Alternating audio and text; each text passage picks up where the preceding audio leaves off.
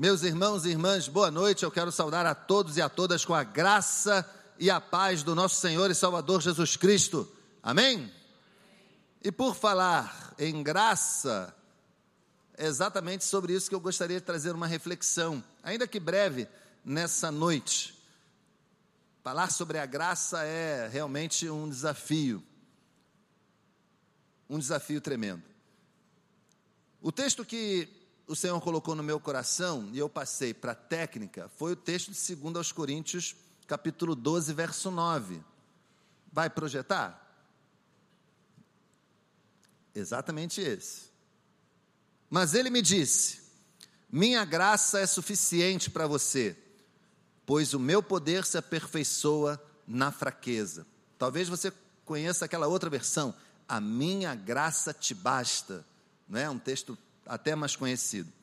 Mas depois, esse eu não dei ali para a técnica, o texto de também do apóstolo Paulo, lá em Tito, que diz assim: Porque a graça de Deus se manifestou salvadora a todos os homens. Ela nos ensina a renunciar à impiedade e às paixões mundanas e a viver de maneira sensata, justa e piedosa nesta era presente. Eu vou reler os dois textos. Primeiro, 2 Coríntios, capítulo 12, verso 9. Mas ele me disse: Minha graça é suficiente para você, pois o meu poder se aperfeiçoa na fraqueza. E depois Tito 2, versos 11 e 12. Porque a graça de Deus se manifestou salvadora a todos os homens. Ela nos ensina a renunciar à impiedade e às paixões mundanas e a viver de maneira sensata, justa piedosa nesta era presente. Gente, eu, eu, sinceramente não sei o que você pensa acerca da graça, da palavra graça, mas eu vou dizer uma, vou confessar uma coisa, abrir o meu coração e dizer para você que eu sinceramente acho a palavra graça a palavra mais importante de toda a Bíblia. Acho mesmo, acho de coração que a graça é a palavra, não estou falando aqui dos nomes, né? Deus, Jesus, isso está num outro patamar, né? Está numa outra esfera de, de consideração.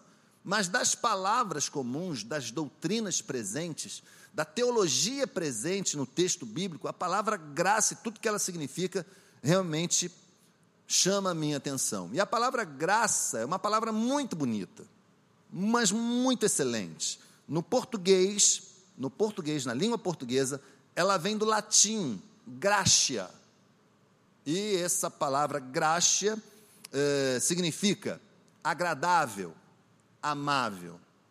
No texto bíblico, ela aparece mormente em grego, caris, e pode significar muitas coisas. Aí ela assume vários significados. Pode significar graciosidade, pode significar cuidado, pode significar favor, boa vontade, ajuda graciosa. Essa palavra foi uma palavra que o apóstolo Paulo incorporou em muitas das suas cartas na sua saudação inicial. Ele normalmente iniciava as suas cartas desejando graça, desejando que a graça do Senhor estivesse com aquela comunidade, desejando que a graça do Senhor estivesse presente em todos, a todos aqueles que fossem ler as suas cartas. Mas eu preciso reconhecer que esse não é um significado que a nossa cultura cultiva. O significado real da palavra graça, mesmo essa aqui que eu falei, a do grego, a que está na Bíblia, não é uma coisa muito trivial, não é uma coisa muito simples. Por esse motivo, a língua portuguesa, os crentes de língua portuguesa, formularam uma dupla de palavras para tentar passar para a gente o significado real da palavra graça, que você aprendeu na escola bíblica, talvez não aqui, talvez lá na igreja que você veio, ou você que está visitando a gente aqui, já ouviu falar disso, que a gente chama de favor imerecido. Exatamente. E essa dupla de palavras, favor e merecido, parece transmitir com alguma exatidão até o verdadeiro significado da graça. Um ato de boa vontade por alguém que não merecia. Vejam, um ato de boa vontade por alguém que não merecia. Em termos cristãos, ainda, falando em termos cristãos, de Bíblia, de boa teologia, significa dizer que a base da graça tem a ver apenas e tão somente com os desígnios de Deus e não de qualquer pessoa.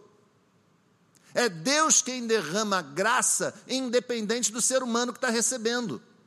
Independente se ele é boa pessoa ou má pessoa, independente se ele é do bem ou do mal, independente se ele faz coisas boas ou ruins, Deus derrama a sua graça. Mas, pastor, e se merecer? Deixa de ser graça. Está entendendo? É, assim, é difícil para a gente conectar a graça justamente ao demérito, porque a nossa cultura adora um mérito. A gente adora olhar para alguém e ver alguma virtude, alguma coisa boa, é bonito, é inteligente, é capaz, é trabalhador, merece tudo de bom. A graça não vê nada disso. A graça do Senhor não olha para essas coisas. Pelo contrário, é o demérito. É o favor imerecido. Ele não merecia, mas recebeu. Ela não merecia, mas recebeu assim também. Porque não tem a ver com a pessoa tem a ver com o desígnio do Senhor. Em outras palavras, eu poderia até dizer que nada em nós merece a graça, mas nós a recebemos mesmo assim. Amém, gente? Nada, nada em nós merece a graça, mas ainda assim, Deus a dispensa tão tremendamente sobre nós. Uh, Vou contar uma história para vocês. Eu estava lendo um livro, relendo, na verdade, um livro do Philip Yancey, Maravilhosa Graça. E ele. Eu me deparei com essa história novamente, uma história é, bem chocante. O Philip Yancey conta que um amigo que trabalhava em Chicago com pessoas marginalizadas, com pessoas que precisavam de apoio, de ajuda, que precisavam de recuperação, né? muita, muita, há muita semelhança nessa narrativa. E ele recebeu uma, uma mulher, esse amigo do Filipiança, recebeu uma mulher que estava com a sua filha. E ela estava muito mal de saúde, sem lar, pra, sem um lugar para morar, para viver, sem dinheiro para comprar comida, e era adicta em substâncias entorpecentes. E ela não tinha realmente o que fazer quando de repente ela confessou para esse amigo do Philip Yancey que chegou, inclusive, a alugar a sua filha de dois anos para homens pervertidos. Ele se indignou e a primeira coisa que passou pela cabeça dele foi: vou denunciar. Isso precisa ser denunciado para as autoridades. E naquela sua indignação, ele olha para a mulher e pergunta: Por que você não pensou em procurar uma igreja? Eles poderiam ter ajudado você. E ela responde: Igreja? Não. Obrigada. Eu já me sinto terrível o suficiente. E lá, eles vão fazer com que eu me sinta pior.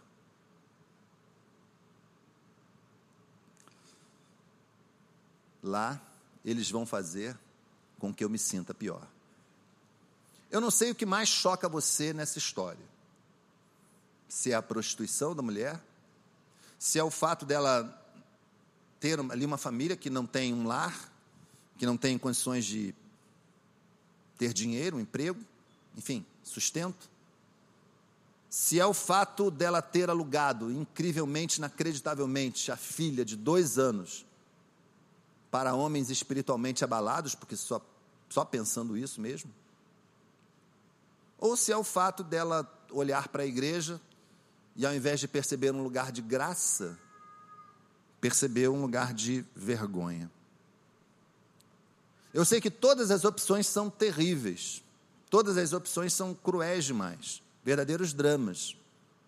Mas o fato dela não conseguir perceber na igreja um lugar onde ela poderia ser acolhida, um lugar onde ela poderia ter pelo menos uma parte da solução dos seus problemas, é uma tragédia espiritual, gente. Quando Nós comparamos muitas vezes a igreja, e graças a Deus não é a história desta igreja, mas quando nós comparamos em, comparamos em certa medida uma parte da igreja de Cristo, infelizmente, nós vemos uma distância muito grande daquilo que Jesus representava e quando estava estabelecendo a igreja. Porque no seu tempo, Jesus atraía marginalizados, é ou não é verdade? No seu tempo, as pessoas iam na direção dele. As pessoas necessitadas iam a Jesus. As mulheres, as prostitutas iam a Jesus. Aqueles que estavam passando por dificuldade, os endemoniados buscavam apoio, auxílio em Jesus. Os doentes de todo tipo iam a Jesus. E Jesus, gente, jamais olhou qualquer tipo de mérito. Jesus não fez, nunca fez nenhum cadastro nem online, daqueles que não perdem tempo, não, não tinha isso, ele simplesmente atendia, curava multidões, multidões ficavam sabendo que o Messias estava passando e iam lá onde ele estava. Jesus ia de barco e as pessoas iam correndo pela praia para tentar acompanhá-lo. Jesus atraía as pessoas. Jesus, o Senhor da graça, acolhia a todos. Certa feita, uh, no Evangelho segundo Mateus, capítulo 9, verso 9, essa história está muito clara. Mateus, exatamente o autor do Evangelho, que está em primeiro livro do Novo Testamento, estava sentado numa coletoria, Jesus passa por ele e o convoca e o chama. Mateus, cujo nome era Levi, era um cobrador de impostos, um judeu cobrador de impostos a serviço de Roma. Isso fazia dele, isso fazia com que ele recebesse uma nomenclatura, um nome, pejorativa beça. Ele era chamado de publicano. E a fama dos coletores de impostos, a fama dos publicanos era péssima. Era impossível naquela época olhar para um publicano e não ver alguém corrupto. Era impossível eles estavam irremediavelmente associados à corrupção. E eles faziam por onde? Eles se esforçavam para dar lucro aos seus empregadores, ainda que tivessem que solapar os direitos dos seus conterrâneos, dos judeus, seus conterrâneos, para dar lucro, lucro para os seus empregadores romanos. Eles eram tão discriminados, mas tão discriminados, que eles não podiam participar de determinados ritos religiosos que todo judeu adulto participava. Eles eram tão discriminados que eles não podiam tomar parte em nenhum aspecto jurídico daquela sociedade. Ser testemunhas, acusar alguém, não podiam fazer nada disso. Eles não tinham direitos porque eram publicanos. Credenciais como essas, certamente, gente, afastariam as pessoas. Pensa bem, se você hoje chegaria perto de alguém com essa fama, teu núcleo social, imagina, difícil, não é? Naquela época era muito pior, muito pior. Aquele homem certamente era discriminado, não tinha como ser amigo de uma pessoa como essa. Esse tipo de credencial, esse tipo de currículo afastaria todo mundo, mas não afastou o Senhor. Você consegue entender isso? Afastaria todo mundo, mas não afastou o Senhor. E ao invés, ao invés de ignorar Mateus, ao invés de deixá-lo de lado, ao invés de falar, não, no meu ministério você não vai tomar parte, você não merece. Jesus faz o oposto. Jesus chama Mateus para bem perto. Jesus chama Mateus para ficar pertinho dele. Mateus, que assim como nós, não tinha nenhum mérito, era traidor do seu povo, é convidado para ser um dos doze um dos doze apóstolos. Eu diria para você ousadamente, talvez mediante uma ou outra contestação, que os doze se constituíram no grupo de homens mais importantes da história da humanidade. O homem que não merecia, o homem que não tinha mérito, o traidor do seu povo, foi convidado para fazer parte do grupo mais importante da história. A graça que veio sobre Mateus fez tanta diferença, o favor imerecido do Senhor sobre a vida dele fez tanta diferença.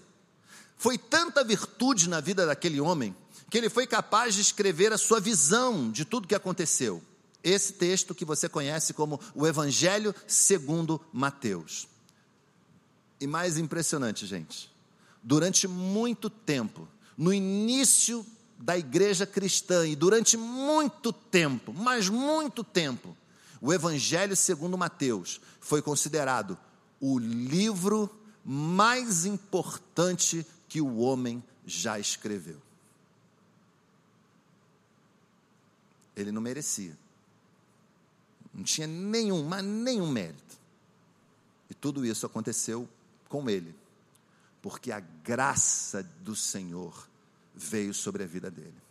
Foi como se uma sentença de Deus pairasse sobre ele, dizendo: A minha graça é suficiente. O texto que lemos, a minha graça te basta. Mateus, eles te ignoram, a minha graça te basta. Eles te desprezam, a minha graça te basta. Você não tem nenhum amigo por aí, a minha graça te basta. A lei mal interpretada te faz separar, a minha graça te basta. Você que está aqui nessa noite, a minha graça te basta, diz o Senhor. É isso que Ele está dizendo para você e para mim. Você que está cultuando online, a graça do Senhor é suficiente para você. E quando nós somos atingidos pela graça, é impossível permanecer do mesmo jeito. Porque a graça provoca em nós mudança. Como eu disse, é muita virtude vinda do Senhor, é muita virtude vinda do céu. E nessa noite a igreja está aqui reunida, e nas tantas pessoas que participam do culto online, para dizer para você e para todo esse mundo, todos podem ser alcançados pela graça. Todos, sem exceção, podemos ser alcançados pela graça. Ela nos restaura, ela nos recupera. E se você está precisando de recuperação, deixa eu dizer uma coisa para você: você está entre iguais. Você pode olhar para o lado agora, ver todas essas carinhas que estão aqui. Todos nós precisamos de recuperação. Todos, sem exceção. Aqui você pode ficar tranquilo que ninguém vai julgar você. Ninguém vai lançar uma sentença desabonadora da sua conduta, porque todos nós, sem exceção, precisamos da graça do Senhor. Todos nós fomos alvos de um amor que não procurou saber o que nós éramos ou quem nós éramos e nos amou a si mesmo.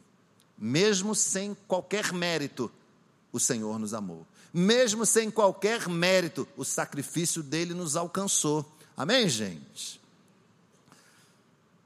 É incrível. Duas pessoas estavam conversando, é, conversando sobre um livro que uma delas estava lendo. E a pessoa que não estava lendo o livro ficou curiosa, perguntou: Mas esse livro é de quê? Você está tão empolgado? Ah, é um livro sobre como viver a vida. Como viver a vida? Como assim? Não, é um livro que tem muita coisa boa. Olha aqui a divisão dos capítulos. Ó. Aqui a gente, ele fala sobre disciplina, ele fala sobre amor, ele fala sobre graça, e o, e o, o interlocutor ficou na dúvida: graça?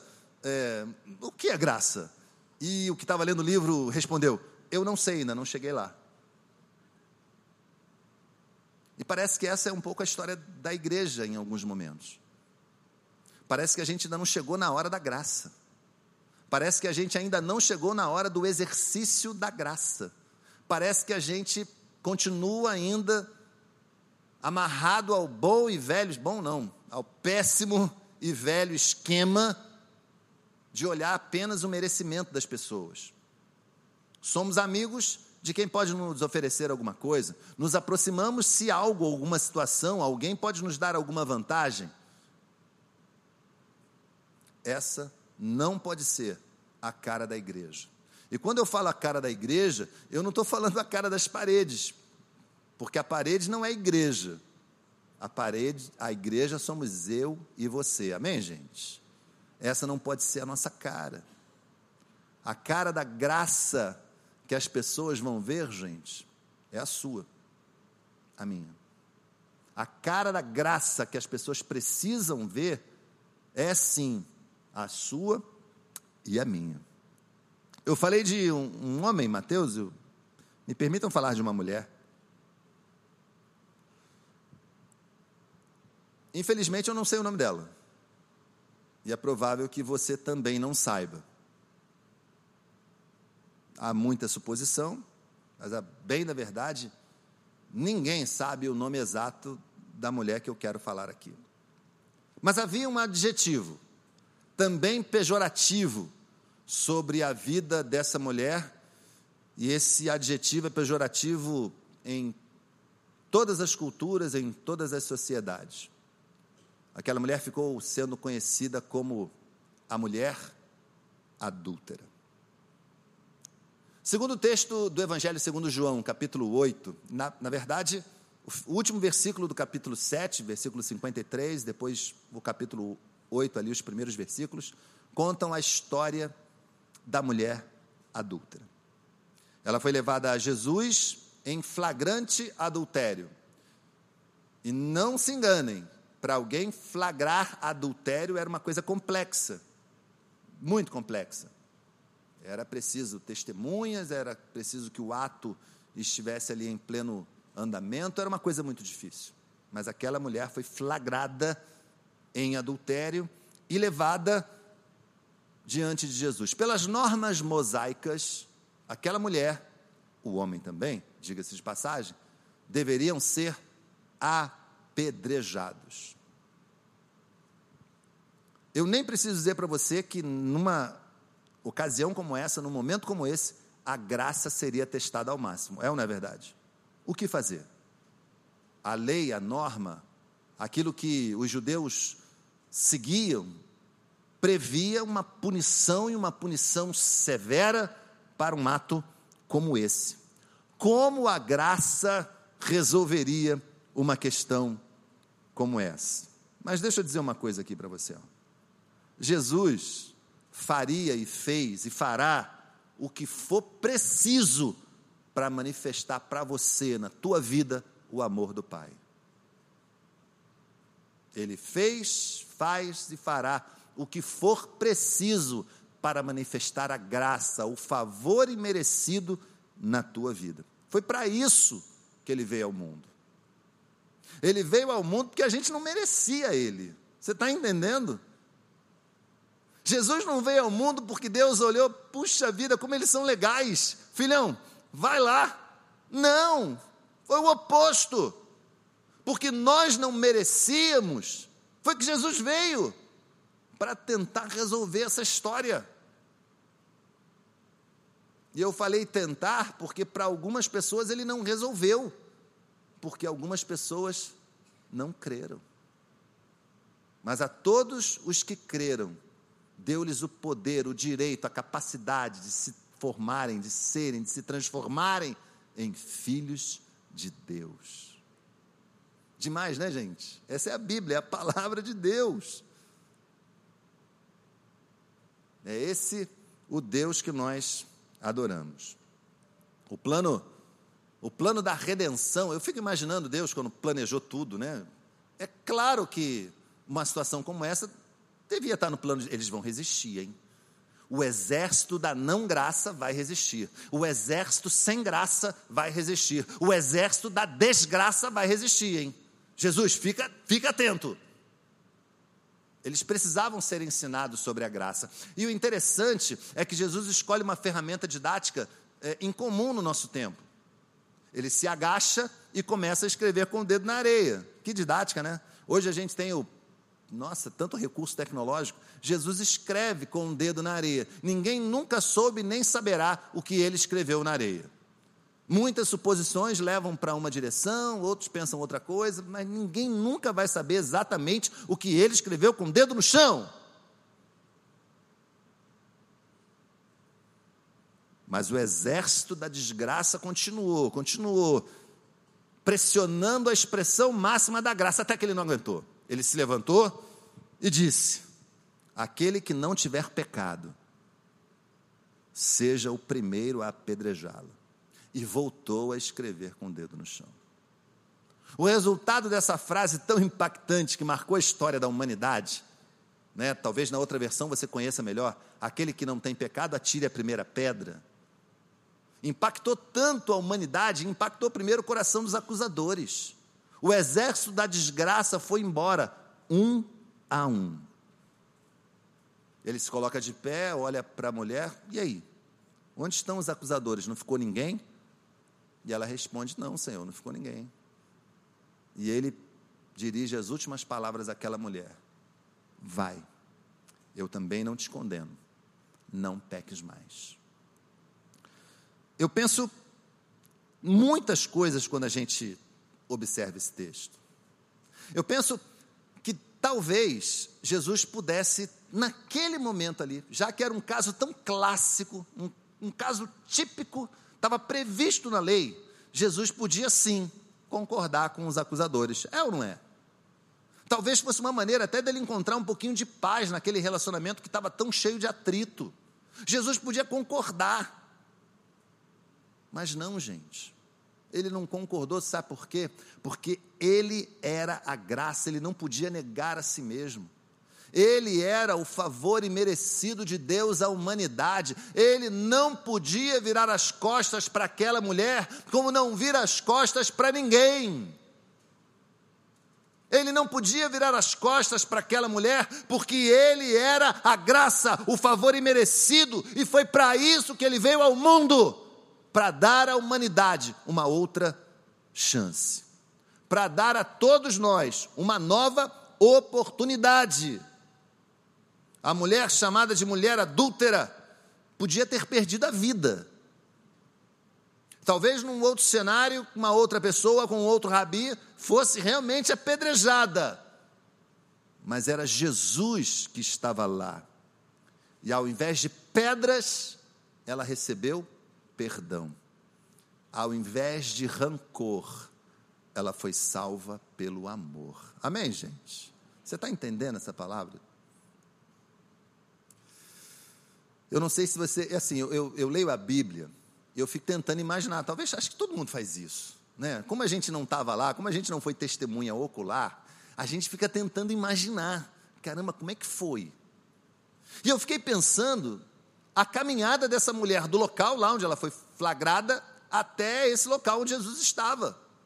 Eu não sei se ela pensou, puxa vida, eu, eu, eu errei, agora eu vou morrer. Se eu, eu, eu podia ter agido de outra maneira que, que vai acontecer comigo? Na minha cabeça, eu imagino que ela estava pensando mesmo: cada passo que eu estou dando aqui é um passo na direção da morte. Como se ela tivesse, gente, naqueles filmes que a gente costuma ver, num corredor da morte mesmo. Indo na direção da sua execução, indo na direção da morte. Até, gente, até que ela chegou na presença da graça. E a graça foi suficiente, a minha graça te basta, amém? E essa é a palavra dessa noite. A graça está com você, e a graça dele é suficiente. Ela não merecia, mas mesmo assim ela foi abençoada.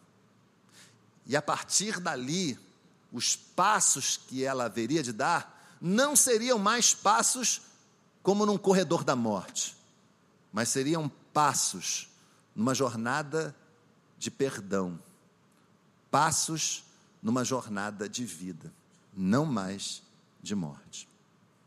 Por isso, eu preciso perguntar para você nessa noite. Quem sabe não é você que está aqui como, como que sem esperança, rejeitado, deixado de lado pelos amigos, cercado de preconceitos como Mateus, ou quem sabe cercado de pedras de morte, como a mulher adúltera.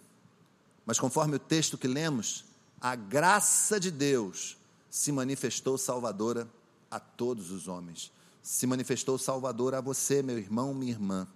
Há vida aqui nesse lugar. O Deus das segundas chances está aqui.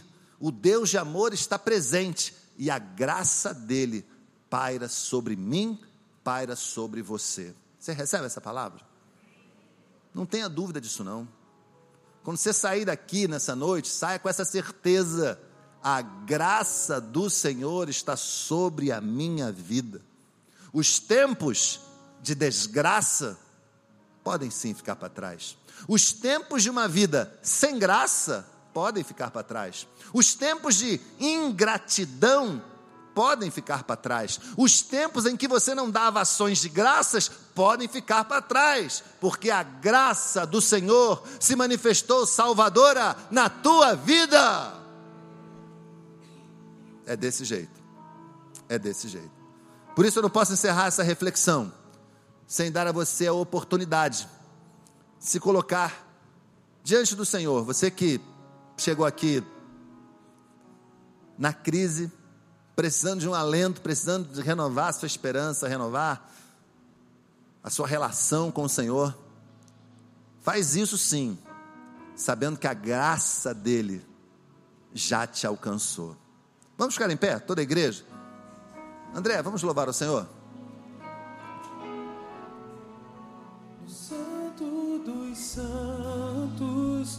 Fumaça me esconde, só teus olhos me veem.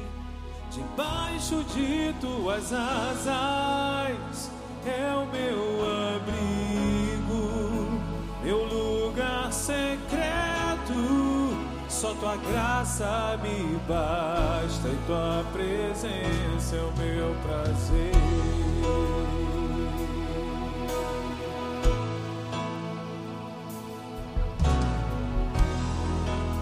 Preciso ser reconhecido por ninguém. A minha glória é fazer com que conheçam a ti. diminua eu, para que tu cresças, Senhor,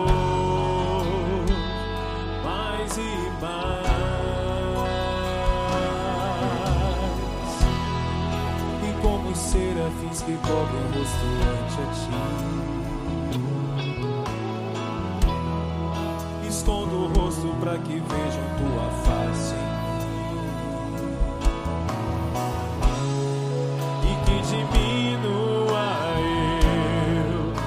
tu cresças, Senhor.